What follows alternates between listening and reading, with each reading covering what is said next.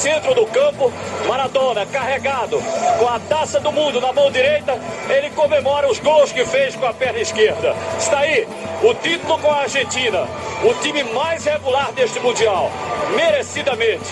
É mantida a tradição. No continente, ganha uma equipe do continente. A única exceção foi o Brasil na Suécia. Comemoram todos os argentinos, desde o estádio Azteca até os Pampas, lá no final do continente. É uma vitória brilhante, bonita da Argentina. Alô, galera que se liga no Embolado, o podcast do futebol de Pernambuco. Estamos chegando com o episódio 75 e com uma notícia né, que abalou o mundo: a morte de Diego Armando Maradona, o gênio da camisa 10 da Argentina.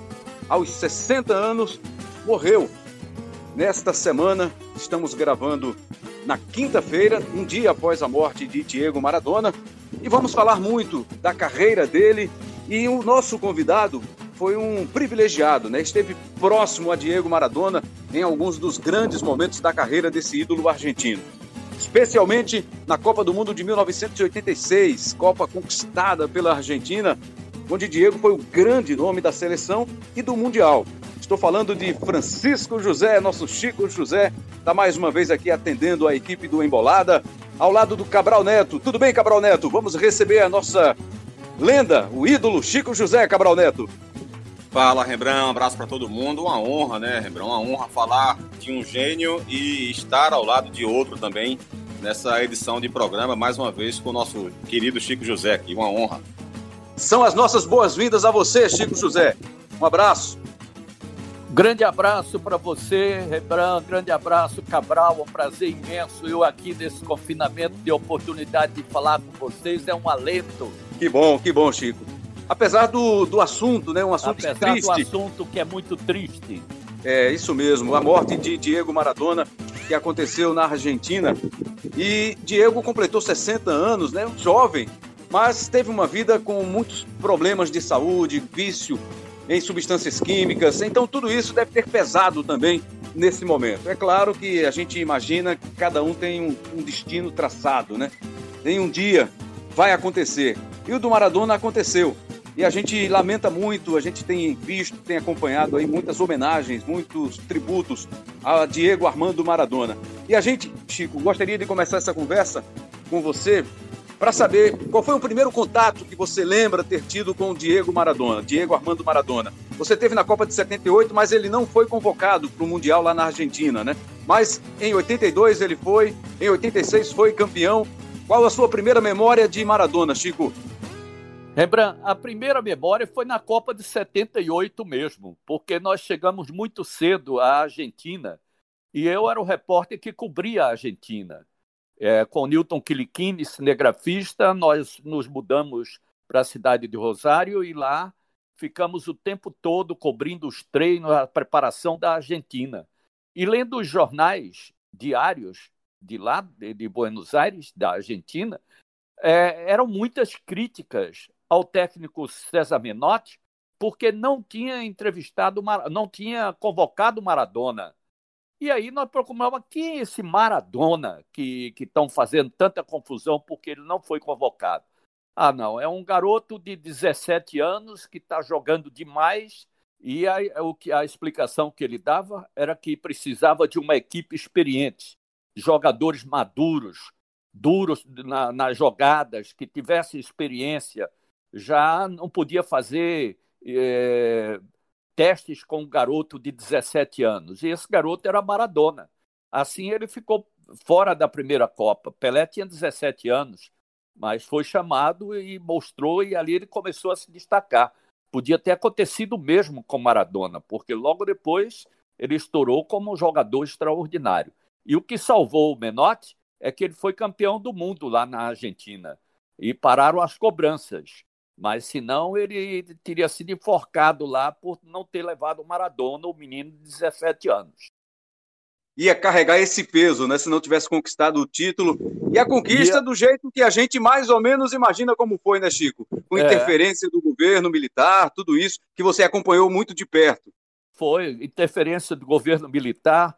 Eu tive a oportunidade de fazer a, a única entrevista com o ditador da época, no dia que eles ganharam do Peru, uma partida que até hoje é suspeita, e o que se comentava na época é que a mala preta chegou para alguns jogadores do Peru e abrir o jogo para a Argentina, que precisava aumentar o número de gols para eliminar o Brasil. É tanto que o Brasil saiu da Copa sem perder de ninguém. É, até aquela célebre frase do Coutinho dizendo que era é, tinha sido é, campeão, campeão, moral, é, campeão é. moral, porque saiu sem perder para ninguém. Mas é, foi uma Copa realmente muito dura e muito disputada.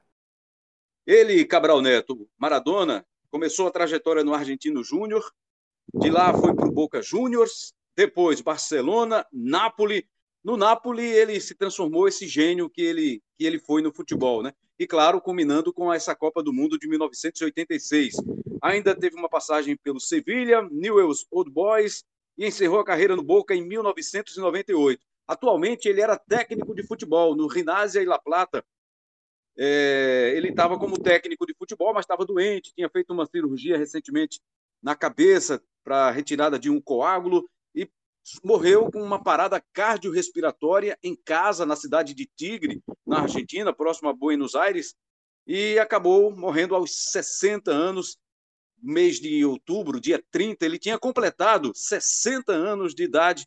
Foi embora o ídolo Maradona. Pois é, Rembrandt, pois é, uma, uma pena, né? Ter perdido um cara ainda da jovem, ainda, é, um gênio da bola, com uma carreira espetacular, marcante, um jogador impressionante, né? Em termos de habilidade, a forma como ele interferia no jogo, é, enfim, a visão de jogo dele. O Maradona tinha vários atributos, né? Teve uma, uma carreira é, que, que teve ainda alguns momentos de baixa, né? Na, na carreira dele. No Barcelona, por exemplo, ele entregou menos do que se esperava dele. Afinal de contas, ele chegou lá como naquela oportunidade o melhor jogador da América do Sul, tinha sido eleito o melhor jogador da América do Sul em 80, né, com uma carreira que começava com um potencial imenso, né, um potencial gigantesco, sendo campeão mundial sub-20, como o melhor jogador da categoria, enfim, é um jogador realmente que chegava com uma grande expectativa.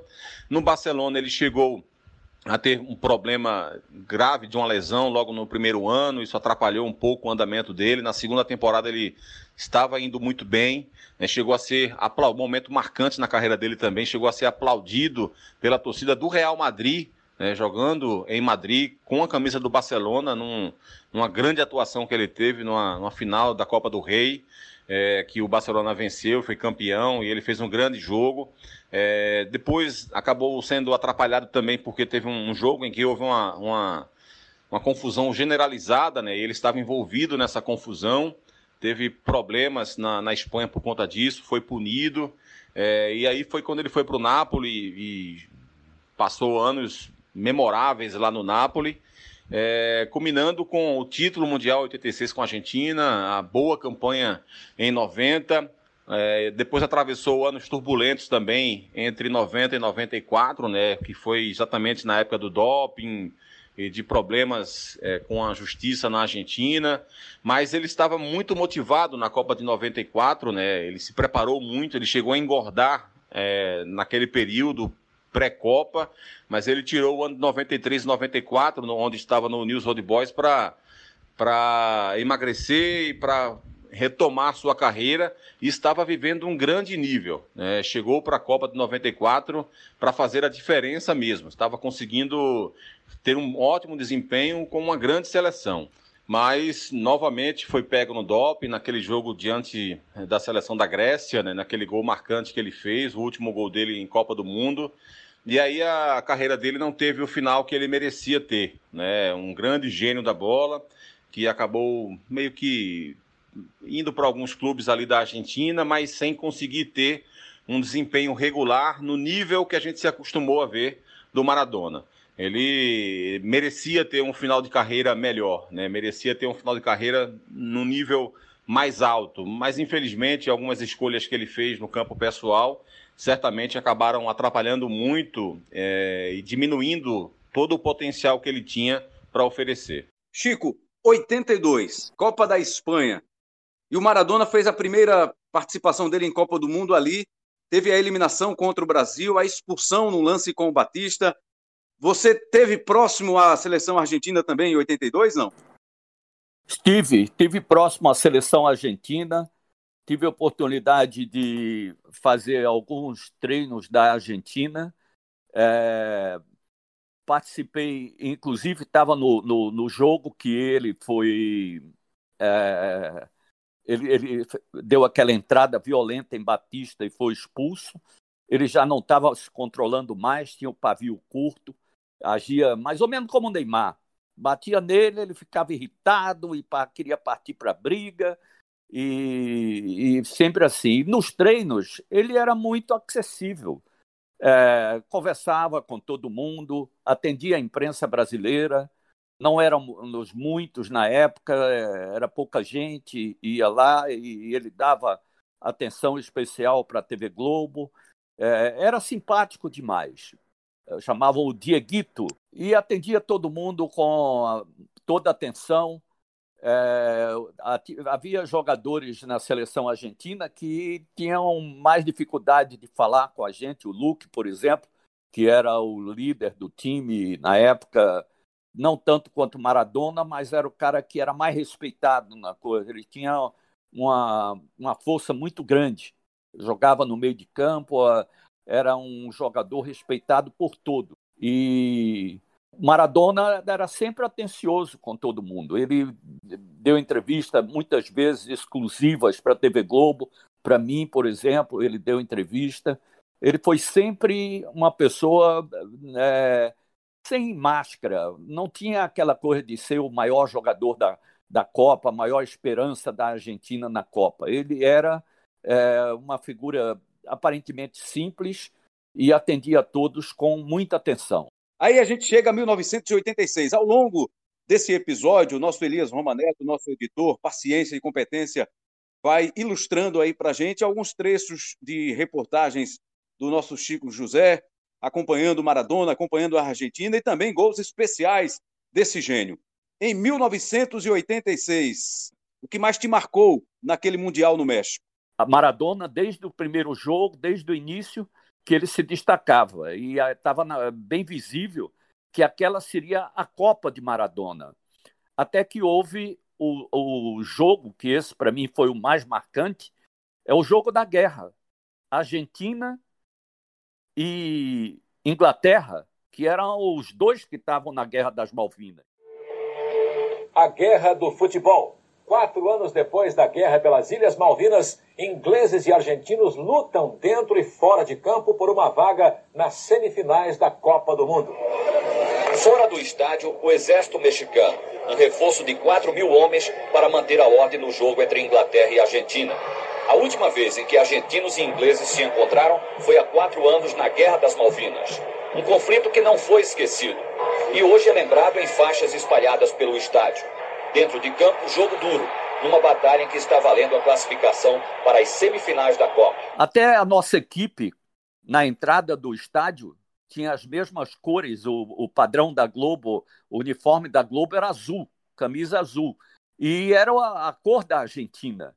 É, os ingleses achavam que nós éramos televisão argentina. E aí jogaram garrafa, é, lata de, de cerveja da gente, é, tudo, mas dava para entender. Eles estavam ali antes de começar o jogo, já brigando. Eu lembro bem de um lance em que o torcedor da Argentina, na parte mais alta do estádio, ficou com um bastão grande, um mastro, passando a bandeira argentina sobre os ingleses. E um torcedor inglês conseguiu pegar a bandeira argentina, arrancou Outros puxaram, ele arrancou a bandeira e jogou a bandeira no chão e pisou na bandeira. E o argentino jogou o mastro como se fosse uma lança. Na arquibancada, a primeira briga. O difícil é saber quem acerta quem nessa confusão. Indiferente ao que está acontecendo fora do campo de jogo, o pequeno grande Maradona é seguido de perto pelo gigante Terry Bode. Maradona domina, passa por três e lança Valdano. O zagueiro antecipa e atrasa mal. Maradona pula, dá um leve toque na bola com a mão e marca o primeiro da Argentina. O gol foi de mão. Maradona comemora, os jogadores ingleses reclamam, mas o juiz confirma. Estava bem claro, quem estava na posição do estádio onde nós nos encontrávamos, dava para perceber que ele usou a mão para fazer o gol. Os zagueiros da Argentina o goleiro, principalmente, que era o mais agitado, não conseguiram convencer o juiz. O gol valeu, mas logo depois ele pegou uma bola antes da linha do meio de campo, driblou todo mundo e fez um gol antológico, um dos mais bonitos que eu tive a oportunidade de ver em toda a minha vida. E eu nunca esqueci os detalhes daquele gol, os lances, a beleza, a, a experiência do Maradona driblando todo mundo até completar para dentro do gol. É, foi uma coisa impressionante. O jogo continua. Maradona recebe no seu campo, passa por dois e vai embora. Na intermediária, ele livra-se de mais dois ingleses. Passa pelo quinto na entrada da área, dribla o goleiro e marca esse golaço. Se o primeiro foi de mão, esse gol vale por dois. E Chico José entra também para a história né, com esse jogo. Ele contou essa história para os brasileiros numa reportagem da TV Globo, esses dois gols do Maradona contra a seleção da Inglaterra e o golaço, né, esse segundo gol inacreditável, né, incrível, marcado por Dom Diego Maradona. E aí veio a final e a coroação do gênio do futebol, um dos gênios do futebol, a coroação de Diego Maradona, Chico José. É verdade. Foi o grande momento do Diego Maradona na final da Copa do Mundo, erguendo a Copa, jogando belo futebol. É, eu, inclusive, tinha feito a semifinal e Alemanha e França, na cidade de Alicante e eu achava que a Argentina não tinha futebol para passar pela Alemanha. E Mateus, o número 8 da Alemanha, cola em Maradona. Ele tem a missão de marcar o guerreiro argentino. É uma missão quase impossível, apagar a maior estrela da Copa. O duelo começa limpo, sem violência. Mateus acompanha Maradona em toda parte do campo. Ele não dá refresco ao craque argentino, mas recebe água para matar a sede pelo cansaço que Maradona lhe dá. E ainda agradece. O time da Alemanha jogou demais para eliminar a França na semifinal. Mas o que Maradona jogou é, é tanto que ele não fez gol, mas ele jogou demais. E no lance do gol de Burro Chagas, foi um presente que ele deu. Ele chamou a defesa toda para ele, os zagueiros vieram e ele entregou. Os alemães continuam pressionando e marcam o gol de empate.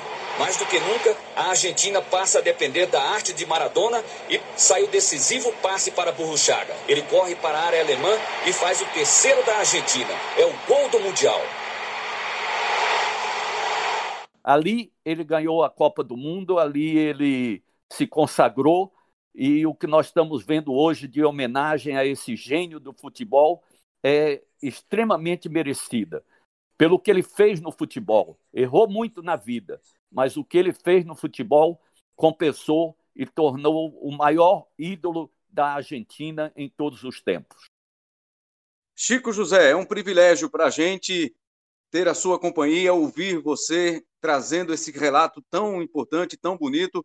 É um privilégio para a gente ter, compartilhar com você essa história tão bonita, tão marcante, tão legal que você tem no jornalismo e também, especialmente no jornalismo esportivo, acompanhando, sendo testemunha, estando muito perto do fato, nesse caso do gênio Diego Armando Maradona.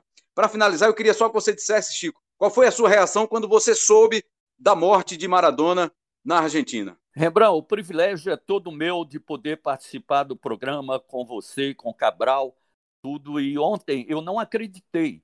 Por incrível que pareça, foi o meu neto, o Pedrinho, que mora na Espanha, que mandou um WhatsApp para mim.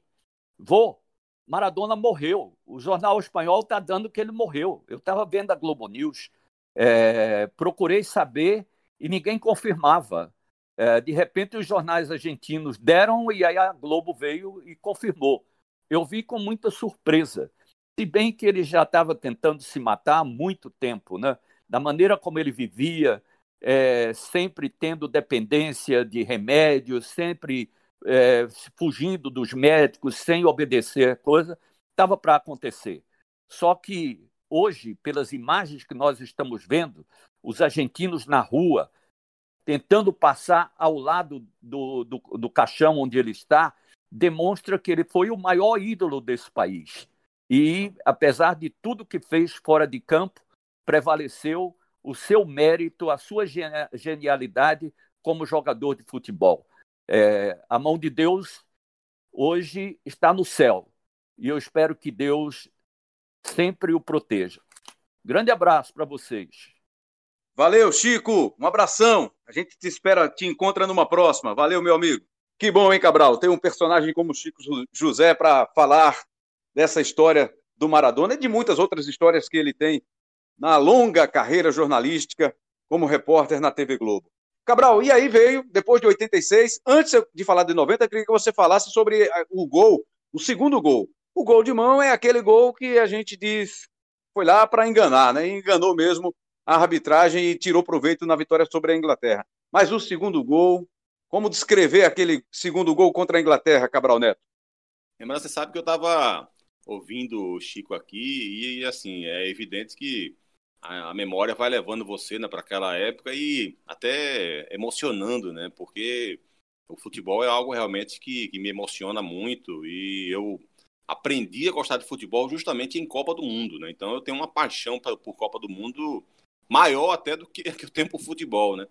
E é, comecei a ver futebol na Copa de 82 e aquela Copa de 86 eu tinha 10 anos de idade e assim, é, não é normal, não é natural que uma criança de 10 anos de idade deixe de brincar na rua com seus amigos, de jogar bola na rua, na rua com seus amigos, para ir para casa assistir um jogo de futebol, independente de ser a seleção brasileira. E era isso que eu fazia, né? Com 10 anos de idade, eu deixava de, de ficar brincando com os amigos na hora do jogo, eu subia para assistir. Né? E aquela Copa de, Copa de 86 foi muito especial, né? Torcia muito pelo Brasil, é, gostava demais do time da Dinamarca, do time da França. E o Maradona foi exatamente nessa Copa do Mundo que ele me pegou, né, digamos assim. Era incrível ver o Maradona jogar. Era, era, era coisa assim que você não, não conseguia raciocinar na, na mesma velocidade que ele. Era, era incrível, porque todo jogo daquela Copa o Maradona jogou bem. Né? Talvez a, a, final que ele tenha tido uma marcação mais forte, né, do, de outro gênio da bola, que foi o Lothar Matheus, que ficou o jogo inteiro marcando ele homem a homem. É, então ele ficou um pouco mais preso nessa marcação e no único, no único vacilo que, que Matheus deu durante o jogo inteiro foi o suficiente para ele conseguir dar um tapa na bola e deixar o Burro Thiago cara a cara com o goleiro. E essa Copa de 86 é muito marcante porque eu vejo muita gente dizendo que a seleção da Argentina não era boa. E na verdade eu discordo muito desse pensamento. É que o Maradona jogou um futebol tão acima de todo mundo que parecia que aqueles, aqueles que estavam ao lado deles eram, eram jogadores muito frágeis, e não era. É, o time Juvenis. da Argentina era... Exatamente, Rembrandt, exatamente. O time era muito bom. É, é, é, fato que Garrincha de 62, Romário de 94 e Maradona de 86 foram jogadores mais influentes em suas equipes. Se você for ver é, em todas as conquistas mundiais, tem os protagonistas mas a, na maioria das vezes tem dois, três que dividem esse protagonismo. Essa seleção de 86, o Maradona era muito acima dos outros, mas o time era muito bom e estava jogando com um sistema de, de jogo ainda revolucionário, né? Porque o Piontek tinha inventado o 3-5-2 dois anos antes na seleção da Dinamarca na Eurocopa de 84 e encantou o mundo, chegou à semifinal daquela Eurocopa, perdendo nos pênaltis para a Espanha. E, e assim, era, era um sistema de jogo muito recente. E a Argentina jogava daquele jeito. E dava muito mais liberdade ainda né, para o Maradona, porque o Maradona no Napoli jogava como um meia avançado, né, que sempre entrava na área, sempre é, finalizando e tal, mas era um meia. E na seleção, o Burro Thiago que fazia essa função e ele jogava na frente como um segundo atacante ao lado do Valdano. Então ele tinha ainda mais liberdade para brilhar e fazer o que ele fazia. E aquele gol de 86 é um símbolo é, é claro que aquele foi o maior lance genial dele, mas ele, ele merecia um lance daquele para destacar ainda mais tudo que ele fazia, porque ele fez aqui, ele fez lances é, maravilhosos desde a estreia da Copa, é, no jogo contra a Itália, no clássico contra o Uruguai, enfim, ele jogou demais na, contra a Bélgica na semifinal, foi impressionante o que ele apanhou o jogo inteiro e o que ele conseguiu desarticular a Bélgica o tempo inteiro também. Né? Ele, ele, apanhava e levantava e seguia. Parecia aqueles lances que a gente via né, do Pelé em, em vídeos, e ele apanhando e levantando, apanhando e levantando. E, e, foi basicamente isso que aconteceu o jogo inteiro contra a Bélgica na semifinal. E ele levantava para fazer a diferença o tempo inteiro. E aquele gol foi lindo, né? Ele recebe a bola no campo de defesa, o Henrique foi quem deu o passe para ele. E ele sai, e assim, é, é, incrível como, como você fica vendo aquele lance e fica. Pô, não, não vai sair um gol daí, não vai. Não tem como sair um gol daí, não tem como. E de repente, quando você vê, o cara tá dentro do gol já, passando por Peter Shilton, por metade do time da Inglaterra. É, enfim, foi algo realmente assim fantástico. A Inglaterra tinha uma seleção muito chata de se enfrentar. O Gary Lineker era o, era o artilheiro da Copa até ali, fez o, o gol, inclusive, na Inglaterra nesse jogo de 2 a 1 né? já estava 2 a 0 ele diminuiu para 2 a 1 Então, assim, acho que foi uma, uma Copa sensacional que o Maradona fez. E esse gol, eu acho que é um símbolo eh, de tudo que ele conseguiu fazer naquela Copa, Rembrandt. E aí veio 90, né? 1990, quase o bicampeonato mundial do Maradona. Seria o tri da Argentina mas não veio 1990. Teve a eliminação do Brasil no meio do caminho, com o que Chico lembrou agora há pouco, né? outro lance genial do Maradona, deixando o Canidia na condição de fazer o gol e o Canidia não perdeu, tocando na saída de Tafarel. Em 90 não deu para ele, Cabral. Por quais motivos? Rapaz, lembrando, você sabe que esse jogo Brasil e, e, e Argentina foi o jogo que eu mais chorei na minha vida, né? Tinha 14 anos de idade, é, e apesar de, de, admirar muito o Maradona, era, é óbvio que eu estava torcendo. Me lembro dia 24 de junho, é, dia de São João. É, lembro exatamente onde eu estava, como eu estava. E, assim, Ficou com raiva acabou... dele, foi? Não, não cheguei Uma a ficar com raiva dele. Não fiquei com raiva dele, não, lembra? Sabe por quê? É, assim, eu fiquei muito revoltado com a própria seleção brasileira. Porque o Brasil ah. tinha feito uma primeira fase muito ruim, muito ruim, jogando um futebol muito pobre. Mas aquele jogo diante da Argentina foi um massacre da seleção brasileira. Assim, foi um negócio que, que se o Brasil tivesse terminado a partida vencendo por 5 a 0 é, espelharia o que foi o jogo. O Brasil fez um jogo incrível, só que perdeu muitos gols. E aquilo foi meio que irritando, irritando, irritando. E aí Maradona marcado o tempo inteiro, sem conseguir jogar. A seleção da Argentina já não era tão boa quanto era a de 86. E ele foi muito marcado nessa Copa toda. É óbvio que ninguém ia deixar ele jogar, ninguém, todo mundo estava preocupado com ele, todo mundo viu o que tinha acontecido quatro anos antes e todo mundo estava vendo o que ele estava fazendo também pelo Napoli, né? Então todo mundo marcava muito ele e ele tinha muito mais dificuldade para jogar naquela oportunidade. Então o Brasil fez isso também. O Brasil, o Brasil naquela Copa de 90 jogou com quatro, com três zagueiros, né? Com, com o Lazzaroni. É, só que aí, mais uma vez, parecido com aquele lance da, da final da Copa de 86, num vacilo que houve, uma, não fizeram a falta dele no meio-campo, ele vai levando a bola, dá o passe na medida para o Canidia fazer o gol e elimina o Brasil. É, e foi um jogo que eu, me marcou muito por isso, né? Foi certamente o jogo que mais me deixou triste na vida, que eu mais chorei, tinha 14 anos de idade, acabou o jogo, eu fui embora, peguei um ônibus, só estava no ônibus eu, o cobrador e o motorista do ônibus, não tinha ninguém na rua, não conseguia nem ficar onde eu estava, fui embora para casa, fui para o meu quarto, enfim, chorar minhas pitangas lá. É, e na final eu, eu, cheguei a torcer para a Argentina, né, exatamente por conta do Maradona, mas a seleção da Alemanha de fato era muito melhor. A seleção da Alemanha tinha feito uma Copa muito boa, o Lothar Matthäus jogou muito, muito futebol naquela Copa. É, então acho que merecia de fato ser campeão. E a final ainda foi muito pegada, foi muito disputada ainda.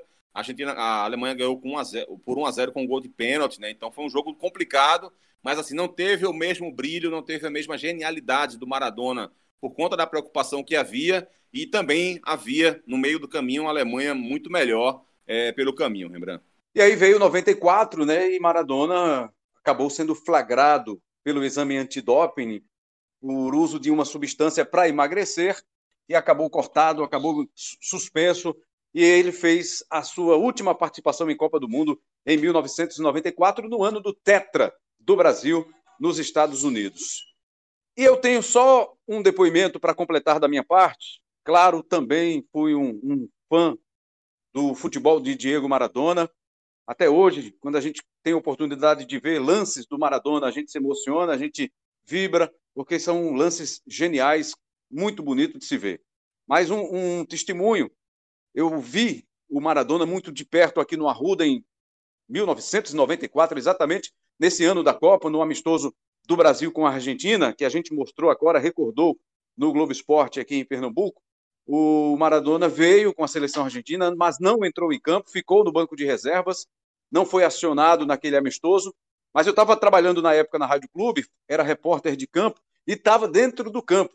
E aí, na hora que a Argentina vem do vestiário para o campo, Maradona se dirige ao banco de reservas, passa por perto da gente, tinha lá um grupo de repórteres de rádio, sem falar com ninguém, passou para se acomodar no banco de reservas, mas impressionante, ninguém mais quis olhar para o campo.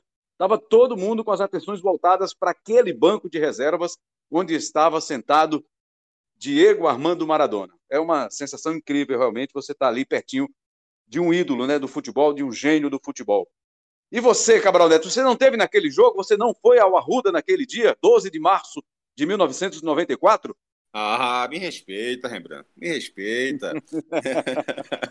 tava lá, tava lá na geral, lá em cima, gente pra caramba no Arruda.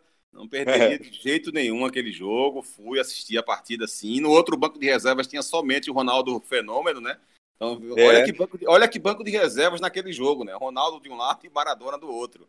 É, um, evidentemente, já próximo de encerrar a carreira, e o outro ainda ia começar a escrever a sua história, né? Me lembro demais daquela partida. Claro que todo mundo queria ver o Maradona em campo, todo mundo torcia para ele entrar. Mas aquela Copa de 94 também é preciso contextualizar, né? Porque é, foi logo depois da Copa de 90, na temporada seguinte, em 91, que teve o famoso jogo Napoli-Bari, em que ele foi pego no exame antidoping, que ele pegou 15 meses de suspensão, é, que ele sai do Napoli, vai para a Argentina, na Argentina é preso né, por posse de drogas e precisa pagar uma, uma multa para não, não ficar detido.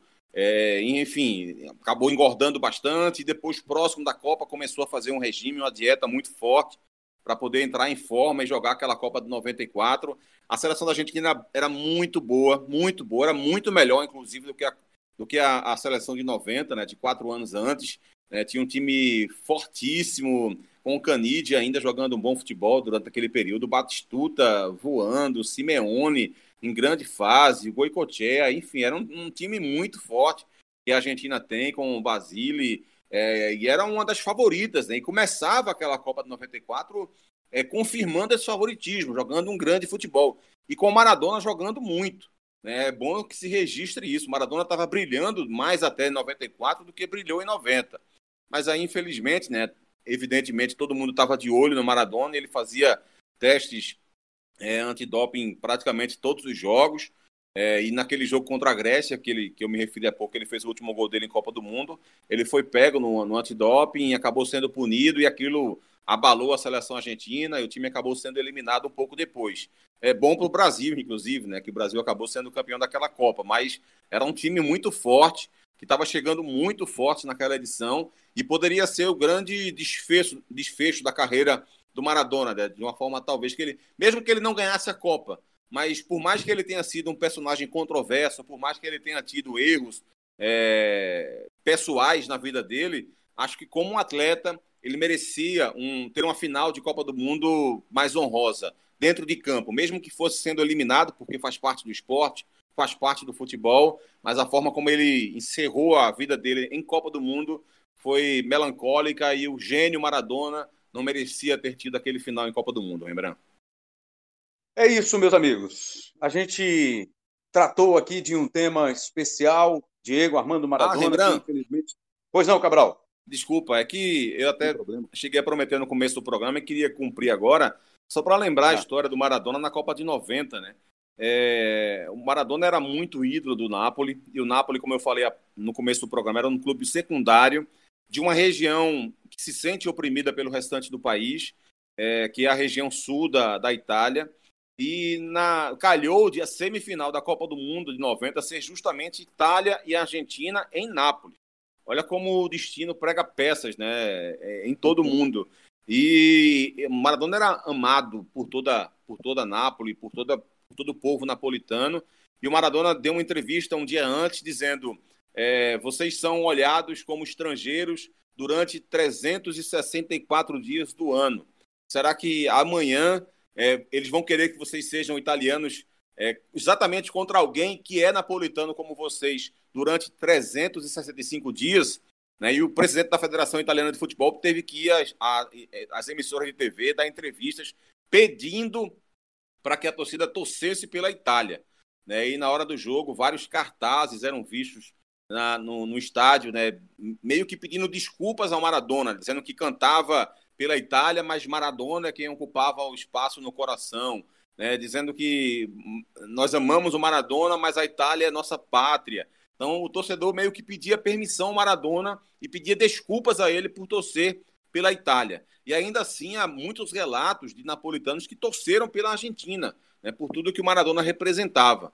É, e, e, deu para perceber assim que no estádio a torcida de fato era para a Itália, mas não houve, digamos assim, uma comoção pela derrota, né? O jogo foi um a um. A Itália não havia sofrido nenhum gol naquela Copa do Mundo, né? O Walter Zenga fazia uma grande Copa. O jogo foi um a um, foi para os pênaltis e, e a Argentina acabou passando. E você percebia no estádio que não havia uma comoção é, normal para uma seleção para uma seleção que é eliminada dentro de sua casa né, exatamente por conta dessa paixão que o torcedor tinha pelo Maradona. Eu acho que essa é uma história, uma história muito emblemática, um momento muito marcante do Maradona na carreira dele. Acho que cumprimos aqui a nossa missão nesse episódio especial, né? Falando sobre Diego Armando Maradona, trazendo um relato importante de Francisco José de Brito, nosso Chico José, que acompanhou de perto momentos importantes da carreira do ídolo argentino, do gênio do futebol mundial, e a gente contou um pouquinho aqui também da nossa experiência acompanhando, mesmo que de longe, nós que somos apaixonados por futebol, que curtimos, que gostamos, que trabalhamos com isso, tratamos aqui desse assunto tão legal que foi a carreira de Maradona, mas lamentando muito pela morte desse ídolo, morte que aconteceu pertinho de Buenos Aires, né, na cidade de Tigre, onde ele tinha uma casa, onde ele estava morando atualmente, e ele morreu com uma parada cardiorrespiratória os nossos sentimentos, que ele vá em paz e a gente segue. E na próxima semana ou a qualquer momento tem um novo episódio do Embolada. Tá combinado, Cabral Neto? Combinadíssimo, Rembrandt. Combinadíssimo. A qualquer momento, a qualquer hora, a gente chega aí com um novo Embolada pra galera. Vamos embolar Tá junto. feito então. Isso, tá feito então. É só você acessar o ge.globo barra embolada ou pela sua plataforma digital aí de preferência só você acessar, baixar e ouvir o nosso Embolada a qualquer hora, em qualquer lugar, a qualquer momento. É só você curtir aí e acompanhar o nosso papo. Todos os episódios estão à sua disposição. Edição sempre com muito capricho, com paciência e paciência e paciência e muita competência de Elias Romaneto. A produção é do Daniel Gomes, o craque que joga em todas as posições. Gerência de podcasts do GE a gerência é do André Amaral, a coordenação do Rafael Barros, o CEO do Embolada é o Lucas Fittipaldi. Valeu demais, galera. Acompanhe, curta, indique para o amigo, para amiga. Acompanhe o Embolada sempre. Um grande abraço a todos e até a próxima. Valeu!